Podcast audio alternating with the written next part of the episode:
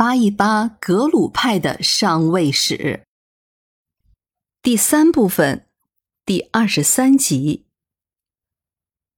早在一四零八年，也就是宗喀巴大师筹办传召大法会的同一年，产化王扎巴坚赞就任命了南喀坚赞来担任仁棒宗的宗本。从此，这个家族就被称为了仁棒巴家族。根据他们自己的记载说，南喀坚赞的家族是源于吐蕃时期的噶尔家族。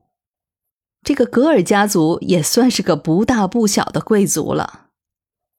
到了南喀坚赞的时代，他又成为了扎巴坚赞手下的一个不大不小的一个家臣。还是根据他们家族的记载，南喀坚赞还做过后藏曲弥万户的万户长。在帕竹征服了曲弥万户之后，南喀坚赞就成了扎巴坚赞在后藏地区的最倚重的心腹。他还短暂的担任过萨迦寺的本钦。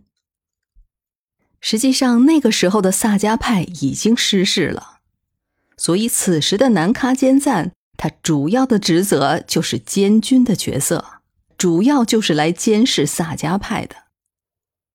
由于他的办事得力，这才被扎巴坚赞看中，才授予了仁棒宗的宗本。这也就算是进入到了帕竹政权的核心团队了。除此之外，南喀坚赞还被明朝册封为了都指挥佥事。按照明朝的惯例，这也算是世袭的职位了。所以，扎巴坚赞改宗本为世袭制。应该多少也跟这个南喀坚赞的受封有关系。基于对南喀坚赞的信任，扎巴坚赞又违背了降曲坚赞的另一个祖训，他把自己的妹妹嫁给了南喀坚赞为妻，而他们的女儿，也就是扎巴坚赞的外甥女儿，后来又嫁给了他自己的弟弟。这听着辈分是有点乱。不过要知道，这是藏地，他们没有我们汉地那么严格的伦理观念。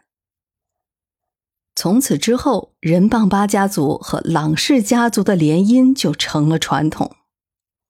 扎巴坚赞之后，第六任帝西扎巴囧乃和第七任的帝西贡嘎勒巴，他们都娶了仁棒巴家族的女儿。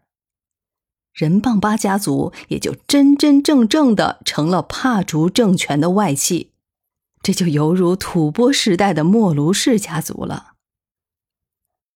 我们在前面几次说到过，在西藏新兴的政治人物几乎都要与宗教挂钩，南喀坚赞也不例外。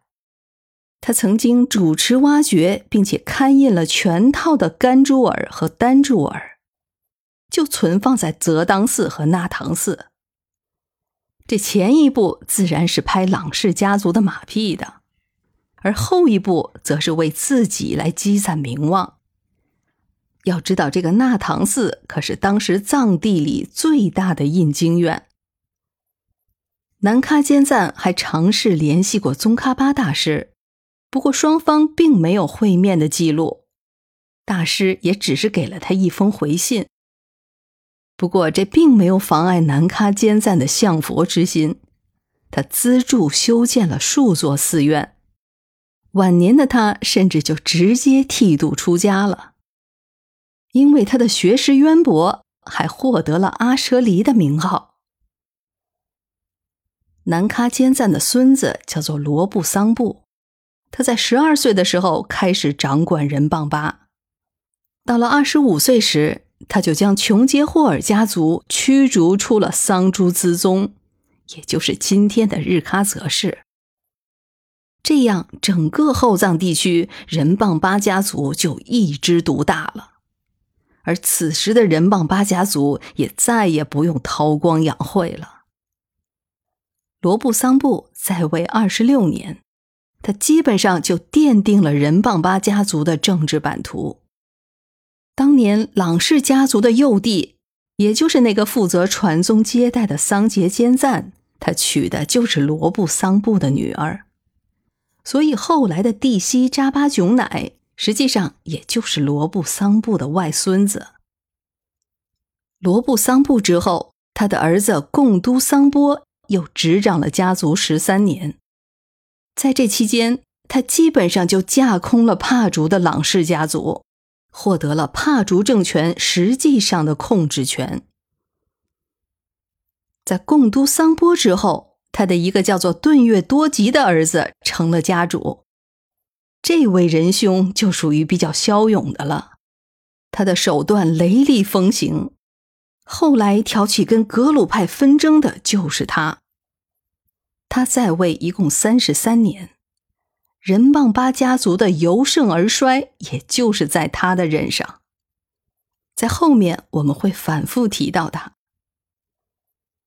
顿月多吉之后，仁棒巴家族又经历了三任的家主。不过，他们跟乌斯藏历史上那些著名的豪门也是差不多的版本。他们就过了三代，这个仁棒巴家族也没落了，而且几乎还算是家破人亡。